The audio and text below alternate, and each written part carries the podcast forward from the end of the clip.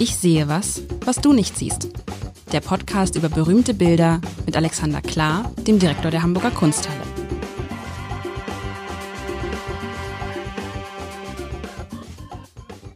Herzlich willkommen. Picasso. Es ist ein echter Picasso heute bei Ich sehe was, was du nicht siehst, das Spiel. Das Alexander Klar, der Direktor der Hamburger Kunsthalle, zusammen mit mir spielt. Mein Name ist Lars Heider. Ich bin normalerweise Chefredakteur des Hamburger Abendblatts, aber in der Zwischenzeit begeisterter Kunstleihe und ich äh, freue mich wieder unglaublich mit dir zu spielen, lieber Alexander. Äh, du hast mir einen Picasso mitgebracht, einen echten Picasso. Das kann die Hamburger Kunsthalle auch. Ja, äh, ein bisschen Name-Dropping schadet ja auch nicht.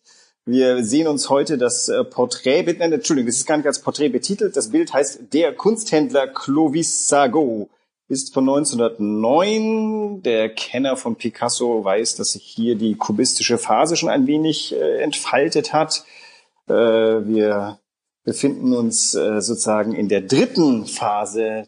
Da gibt es eine blaue Periode, eine rosa Periode und jetzt sind wir in der dritten Metamorphose von Picasso. Der braunen, der grauen Periode, oder was ist das jetzt? das klingt fast schon abschätzig. Du magst braun und grau nicht dann solltest du nicht bei Nein, nein, gar nicht, nur weil Nein, nein, nur weil, weil du sagst gerade so, die anderen, die anderen Perioden hatten ja so frische, frohe Farben.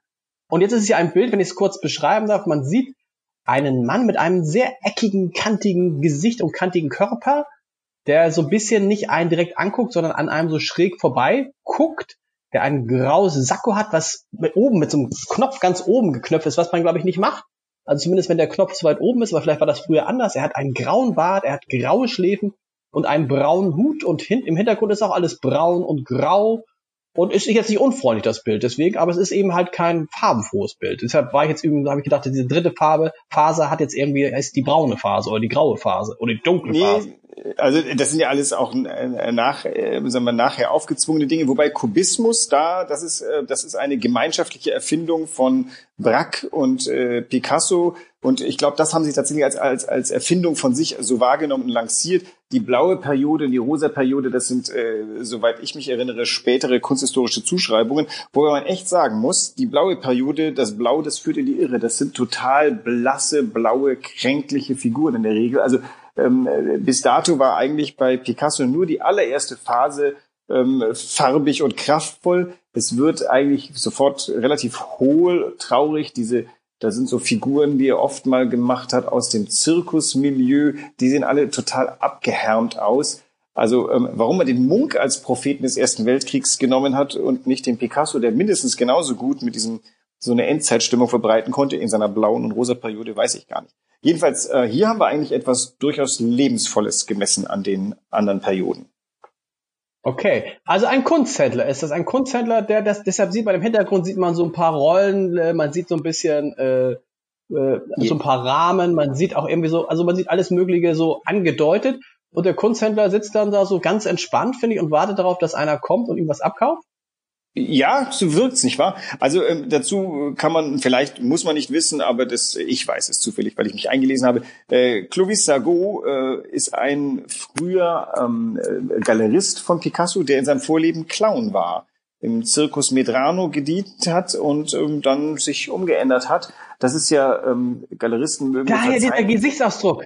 Die, daher, Entschuldigung, gleich, aber daher dieser, nein, er hat den Gesichtsausdruck eines Clowns. Du hast recht. Dieses, eines weißt du, dieses, Clowns. Dieses, des traurigen Clowns. Aber jetzt erzählt, wieso mögen die Galeristen verzeihen? Galeristen, äh, die besseren Clowns? Nee. Es, es schadet ja nichts, wenn man in seinem Vorleben als Galerist Clown äh, gewesen ist. Ich glaube, der äh, der Judy Lübke, der äh, von der Galerie Eigenart pflegt das, glaube ich, sogar ein wenig als als Markenzeichen okay, man muss jetzt als Galerist oder Galeristin nicht zwingend Clown oder Clownin sein, aber so ein bisschen Showmanship ist nicht schlecht. Insofern glaube ich, dass seine Vorbildung als Clown nicht geschadet haben wird.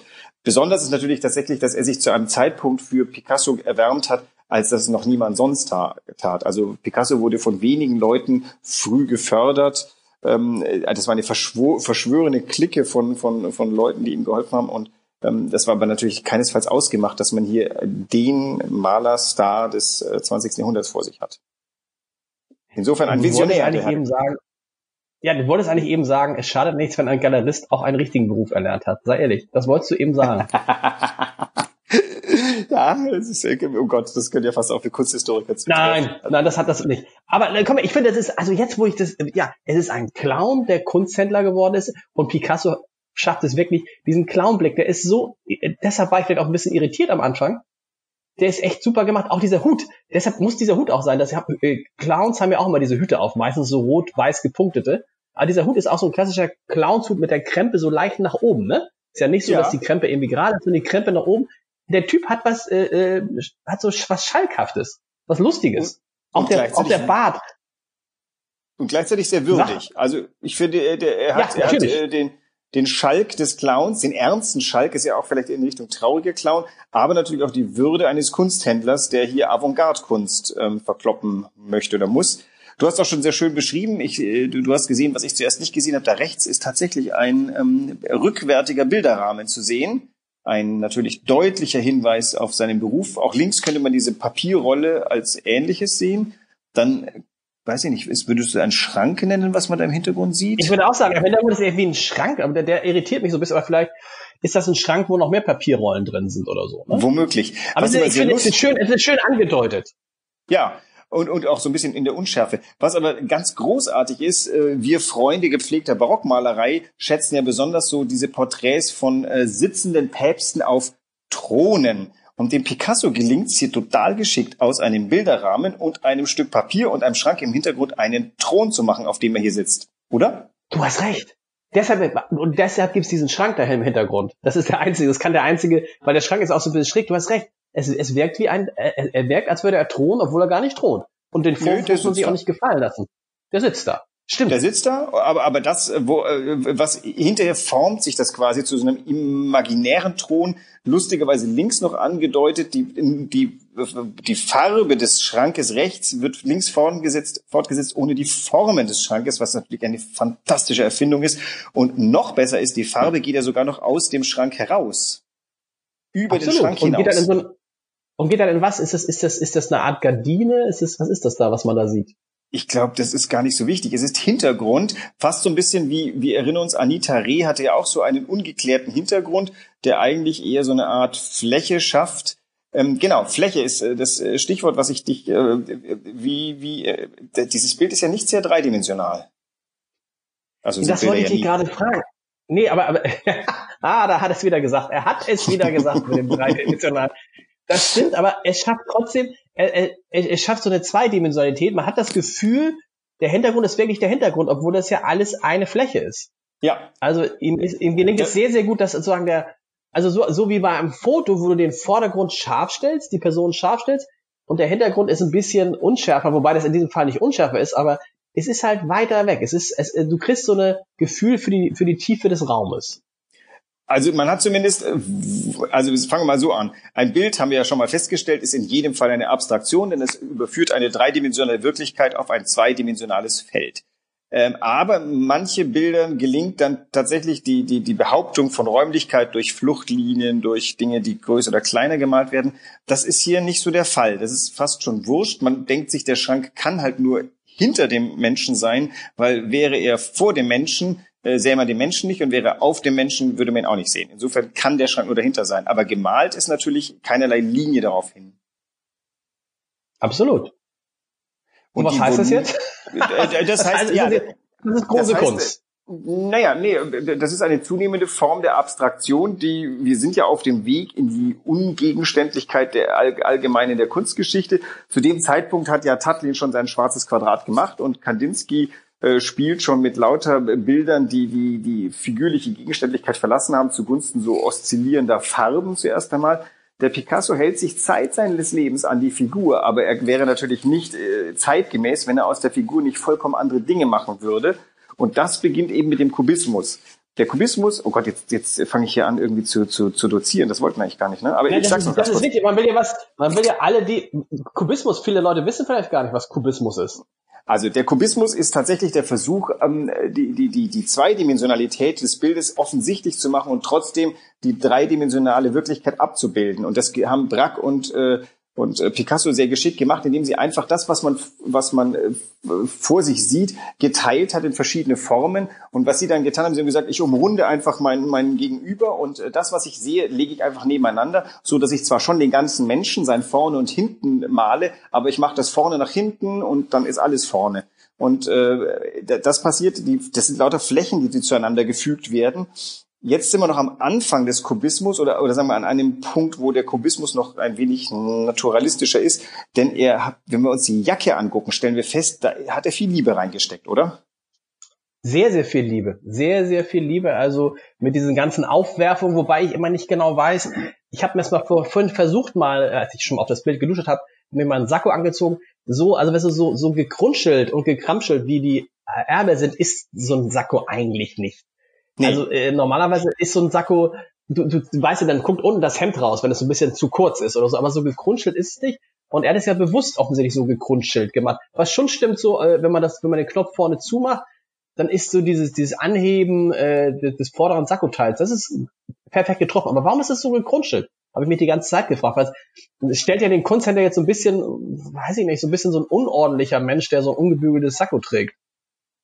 Ja, ich beantworte das nicht direkt, sondern antworte mit einer Gegenfrage. An welchen Stellen ist denn sein, sein Sakko oder sein Mantel naturalistisch? Also tatsächlich der Wirklichkeit abgemalt. Hm, oben an den Schulterpartien, finde ich. Da, wo der Knopf, ja. der obere Knopf zu ist. Ja. ja. An den Schulterpartien wunderbar. Diese, diese, also diese Farben und dieses Aufgreifen dieses Brauns nochmal. Das ist echt toll. So, da ist Ach, es naturalistisch. Darunter das Hemd, das ist ja nur so angedeutet. Ob er eine Krawatte trägt, das kann sein, das muss nicht sein. Und alles andere ist äh, dann anders. Der, also das Revers ist auch noch recht deutlich. Der, der Knack dieser genau. Falte genau. ist sehr schön gemacht. Ähm, auch äh, nichts davon übrigens äh, geometrisch oder symmetrisch, denn die beiden, die beiden Schnitte in seinem Revers sind nicht identisch. Der rechte ist kleiner, der linke großflächiger.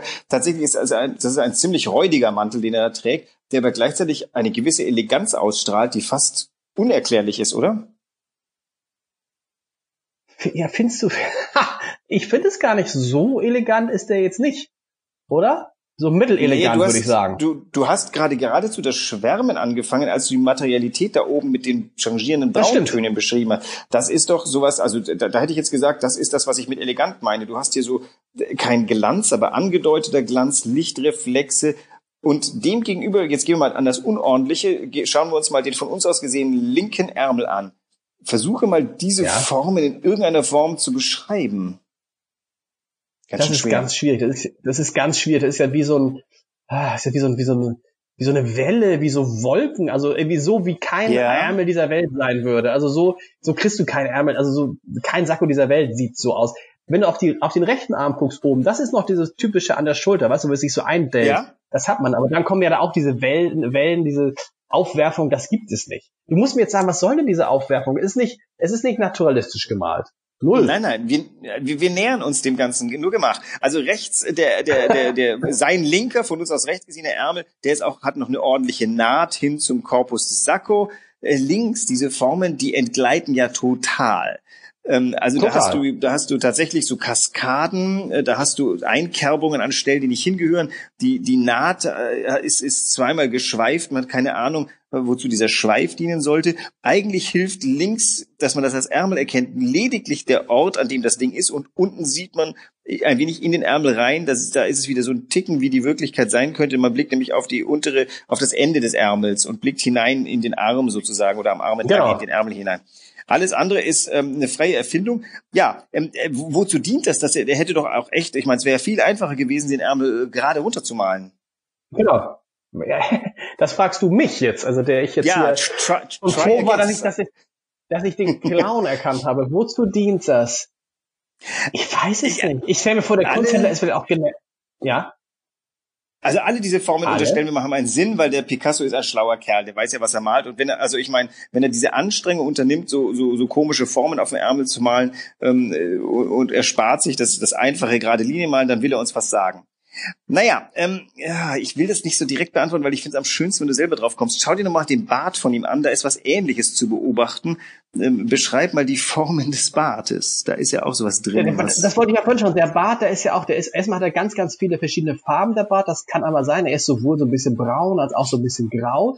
Ich finde auch oben diese Form, dieses, es ist ja letztendlich ein Vollbart, aber der irgendwie mhm. aufgesetzt so ein Schnurrbart hat. Und interessanterweise sieht man ja das, den Mund überhaupt nicht. Der ist so mit so einem leichten, nee, ist nicht mal angedeutet. Und der Bart hat so eine ganz komische Form in der Mitte. Ich weiß gar nicht, wie man sich so ein Bart wachsen lassen will. Also schon, da schon gehört schon viel Trimmung zu. Ja, und, muss man auch nicht ja, aber der Bart, der Bart ist natürlich, ja, ist in den gleichen Farben, äh, passt zu dem Sakko, passt aber auch ein bisschen zu dem Hintergrund. Aber was hat das jetzt Würde, mit diesen komischen aufgewählten Dingern zu tun? Du musst noch mehr so äh, ja, äh, ich stelle eine letzte Suggestivfrage stellen. genau. Also ähm, würdest du dieses Bild eher in die Kategorie bewegt oder eher ruhig einordnen? Ruhig. Ruhig. Wo, woran würdest du die Ruhe festmachen? Nein, hier gibt's keine richtig oder falsch. Hier gibt's nur Antworten. Ja, ja, woran die Ruhe, würdest du das ruhig? Ruhe, der wirkt auf mich so, als ob das so ein ganz ruhiger Typ ist, der dann so sitzt, auch ja. mit diesem melancholisch lustigen Blick. Und der sitzt dann da und so guckt, was auf ihn zukommt. Wolltest du mir jetzt sagen, dass sozusagen durch die, durch die Ärmel so ein bisschen seine, seine Dynamik andeuten sollten? Also ja, also eine Dynamik. Guck mal. Nein. Deine Sensibilität prädestiniert dich zum Kunsthistoriker. Also der, der Witz ist doch der, ja. tatsächlich, der strahlt eine, eine ruhige Gelassenheit aus. Und die kontrastiert erstaunlich mit diesem vollkommen unruhigen Rock, den er da anhat. Also sein Kleidungsstück, das hat ja fast ein Eigenleben. Das, man hat das Gefühl, das tanzt da Stimmt. an seinem Arm auf und ab. Ähm, ich, ich wage, jetzt wage ich mich einfach mal nach vorne. Die, die steile These ist die, du, du, also ein Bild lebt natürlich von den Kontrasten. Ein, ein Porträt zu malen ist ja schon immer eine große Herausforderung, denn absolut, man wollte ja erst eine naturalistische Ähnlichkeit herstellen, aber dann auch meistens eine Art psychologisches, ein Psychogramm. Das, das gehört also guten Ton seit Velasquez, seit Goya gehört es, dass man nicht nur einfach ein, ein, ein plumpes Bild des Dargestellten, sondern dass man auch seine Gemütsverfassung ähm, hineinmalt. Das heißt also, Picasso stellt sich hier einem Genre, in dem es irrsinnig große Meisterleistungen gibt und ähm, den Mut zu haben, jetzt sag mal, uns seinen Kunstcenter nahezubringen, da, da, das tut man, wenn man schon eine gewisse Meisterschaft hat. So, und jetzt, äh, er hat ja sich selbst so ein bisschen seiner Mittel beraubt. Auf der einen Seite ist aber auf der anderen Seite viel freier geworden, denn er hat jetzt auf einmal die Möglichkeit, einen ganzen Formenapparat äh, auf uns loszulassen, den es in der Wirklichkeit nicht gibt. Und den nutzt er doch, wie ich finde, in diesen Ärmeln geradezu kongenial, weil er schafft eine Dynamik, die sonst in so einem Porträt nicht da sein könnte. In Klammern Jetzt, wo du sagst, entgeht, Ist es und auch, entgeht ist ein bisschen der Langeweile. Mit ja, mit dem Zugeknöpfen ist natürlich auch dieses Zugeknöpfen, dieses sehr scharf zugeknöpfte, was man normalerweise ja auch nicht machen würde. Übrigens, wenn man sitzt, jetzt fällt es mir ein, wenn du sitzt, machst du ja deinen Sakkoknopf auf, egal wo der ist. Richtig? Der untere ist ja offen. Ja, ja. Der untere, ist, aber der obere ja halt nicht. Der obere halt ja. nicht. Und das ist natürlich auch, das gibt dem Ganzen auch nochmal so eine, okay, also das ist, das ist natürlich der Unterschied zwischen, ich mal jemanden so, wie er aussieht, und man sagt, Mensch, toll, der sieht genauso aus, wie du ihn gemalt hast. Und das ist jetzt Kunst. Er sieht so aus, wahrscheinlich sieht er vom Außen, vom Kopf so, wie Picasso gemalt hat, aber ich erzähle noch eine Geschichte darüber, wie er ist, durch andere Stilmittel.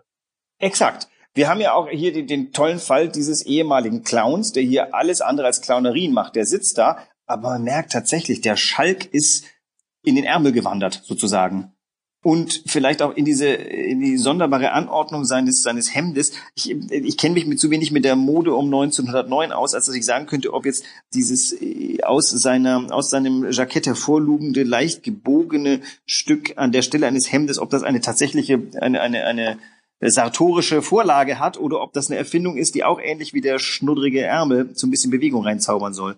Ah, wir bräuchten einen Modespezialist in unserer Runde. Kannst du mir noch was sagen über, oder bilde ich mir das nur ein, bei allen Bildern, die ich von Picasso so vor meinem äh, geistigen Auge habe, dass er immer sehr scharfkantig malt, dass die Gesichter immer sehr, sehr eckig, selten rund sind, oder ist das Quatsch? Ähm, also das, das würde ich jetzt, ich finde ja weder eckig noch rund in dem, ich finde rund an den Stellen, an denen es rund sein sollte und eck, wo es eckig ist. Du meinst so ein bisschen, dass die, der Kubismus fördert das Zackige, wobei das ja das längst genau. so, ja, aber, aber auch da, meistens ist es so, dass die beiden Braque und Picasso versuchen, äh, zackig ins ganze Bild zu verteilen, aber das Ding, von dem sie sprechen, keine Ahnung, die Gitarre, der Mensch, was sie auch immer da öfter mal gemalt haben, das ist dann quasi von einer ähm, äh, wirklich zum Weinen bringenden Weichheit, die auch wieder aus dem Kontrast von dem zackigen Drumrum lebt. Er hat ja im Endeffekt hier mit dieser Bildrolle und mit dem Keilrahmen zwei Elemente einer gewissen, er ist auch nicht zackig, aber, aber, aber so, da sind scharfe Kanten dabei. Und aber das, das Gesicht, das, das, das Gesicht, das Gesicht ist aber auch ganz, das ist einfach nur ein ganz schmales Gesicht. Ich finde ja. so ganz bisschen asketisch. schmales, hohes Stirn und asketisch, genau. Die Augenbrauen ja. ganz dünn, das vielleicht sah einfach so aus. Ja, und äh, wunderschöne Wangenknochen. Also ich wäre neid, bin neidisch auf solche Wangenknochen. Das ist äh, und und auch äh, der baut auch ein paar optische Gemeinheiten ein. Zum Beispiel, du siehst seine Stirn im Hut verschwinden, aber oben der der eigentliche Hut, der die Stirn bekleidet, ist viel kleiner als diese Stirn jemals sein könnte. Das heißt, entweder klappt sein Kopf da gerade ein. Das ist eine Freiheit, die sich der Picasso da genommen hat, um dem Ganzen auch wieder so eine Proportion zu verleihen. Sonst würde ja wahrscheinlich ein riesen ähm, äh, Kopf oben drauf sitzen und er will ja vielleicht andeuten, dass er da einen sehr klugen Kerl vor sich hat mit einer Denkerstirn. Äh, bloß hätte er die weitergemalt, wäre das Bild nicht ausreichend lang gewesen. Dann hat er einfach die Hut wie war, wie war das überhaupt? Hat der hat Picasso seinen Kunsthändler gefragt, kann ich dich mal malen? Weißt du das? Oder hat der Kunsthändler gesagt, Mensch, mal mich doch mal? Mm, also ich, boah, nee, das kann ich dir jetzt gar nicht so sagen, wie es dazugekommen ist ich würde mal, also das, den Picasso haben immer Themen interessiert. Das heißt, ich würde mal annehmen, Picasso ist auf ihn zugekommen und gesagt, du hast einen Charakterkopf, dich will ich malen. Ähm, also Picasso war frühzeitig so autonom, dass er gesagt hat, ich, ich mache nur, was ich will. Ich, es, ich halte es also für schwer vorstellbar, dass der Clovis Dago gesagt hat, du, ich kann deine Bilder leider nicht verkaufen, dann mach wenigstens ein Porträt von mir.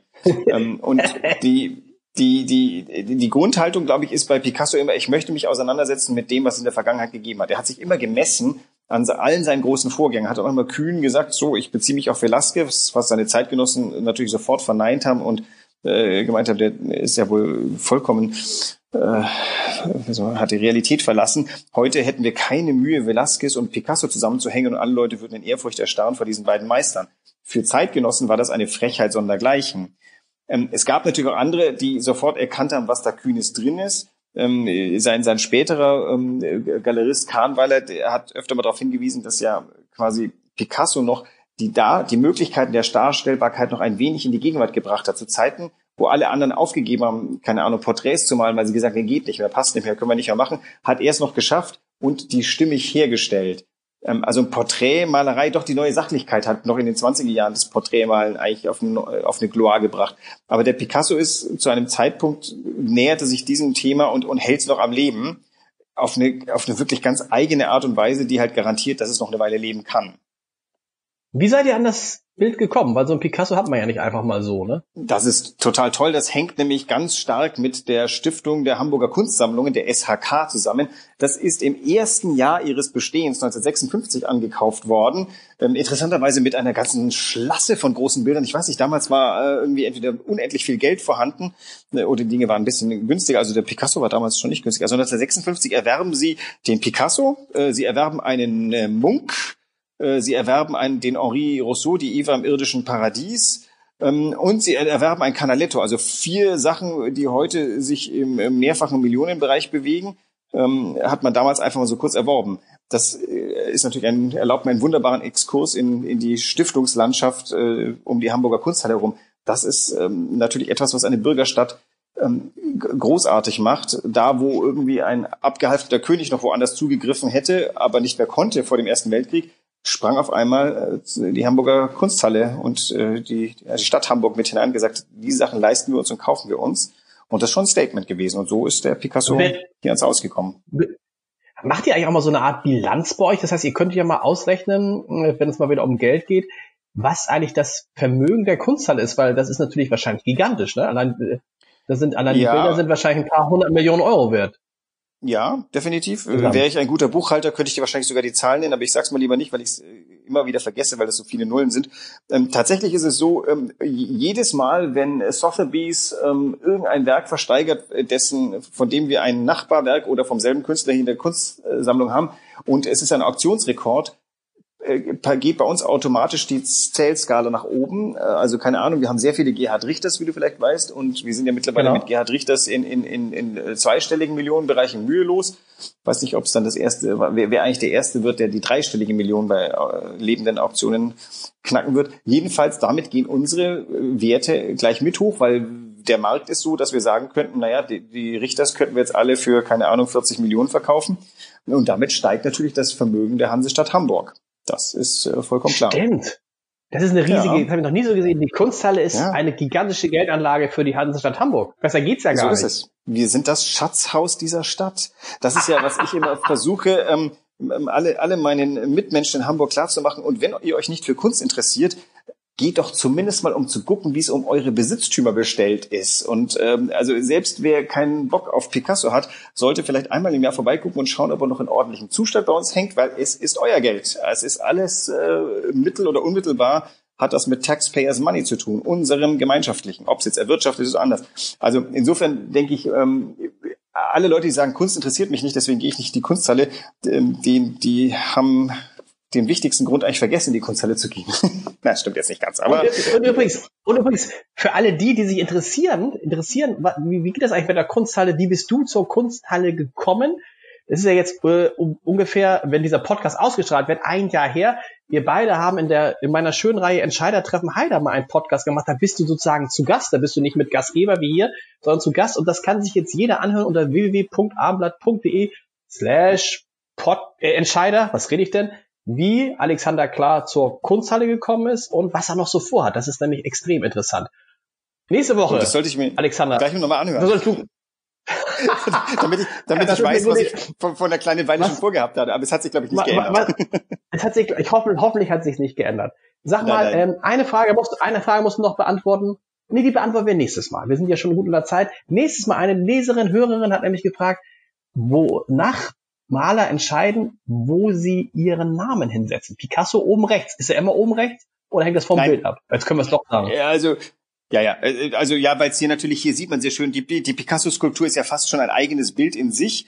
Und äh, das kommt natürlich dahin, wo es im Bild gut passt. Es gibt ja auch sehr viele Künstler, die nicht signieren. Und je mehr wir in die Gegenwart kommen, desto mehr hört das mit dem Signieren auf. Ähm, ist natürlich auch so ein bisschen so ein Ego-Auftritt. Also Picasso mit seiner Unterschrift äh, gibt seinem, seinem Brand nochmal einen letzten kleinen Kick. Also mit Picasso hat ja auch Citroën schon Autos äh, geziert und, glaube ich, dem Picasso-Erben nochmal eine nette kleine Nebeneinkunft beschert. Also äh, das ist ein malerisches Element im Bild und wenn die Unterschrift, so, wenn die Signatur so schön malerisch ist, dann kann man die natürlich an jedem Ort schlau anbringen. Sie landet selten in der Bildmitte. Also insofern ist ein guter Ort oben rechts, oben links, unten links und unten rechts. Das ist äh, unfehlbar. Dort findet man meistens Signaturen. Alexander, es war wie immer wunderbar. Ich bringe dich nicht in die Verlegenheit zu sagen, was nächste Woche ist. Nachher weißt du es nicht. Aber ich freue äh, mich doch. auf nächste Woche. Du weißt es, es wird ah, deut es an. Deut es an. Es, oh. es wird tierisch. Ah, Wir hatten noch keine Tiere. Aff. Es geht um Affen. Ah, es geht um Affen. Ich hab's erraten. Es geht um Affen. Ha, bis nächste Woche. Tschüss, tschüss. Tschüss.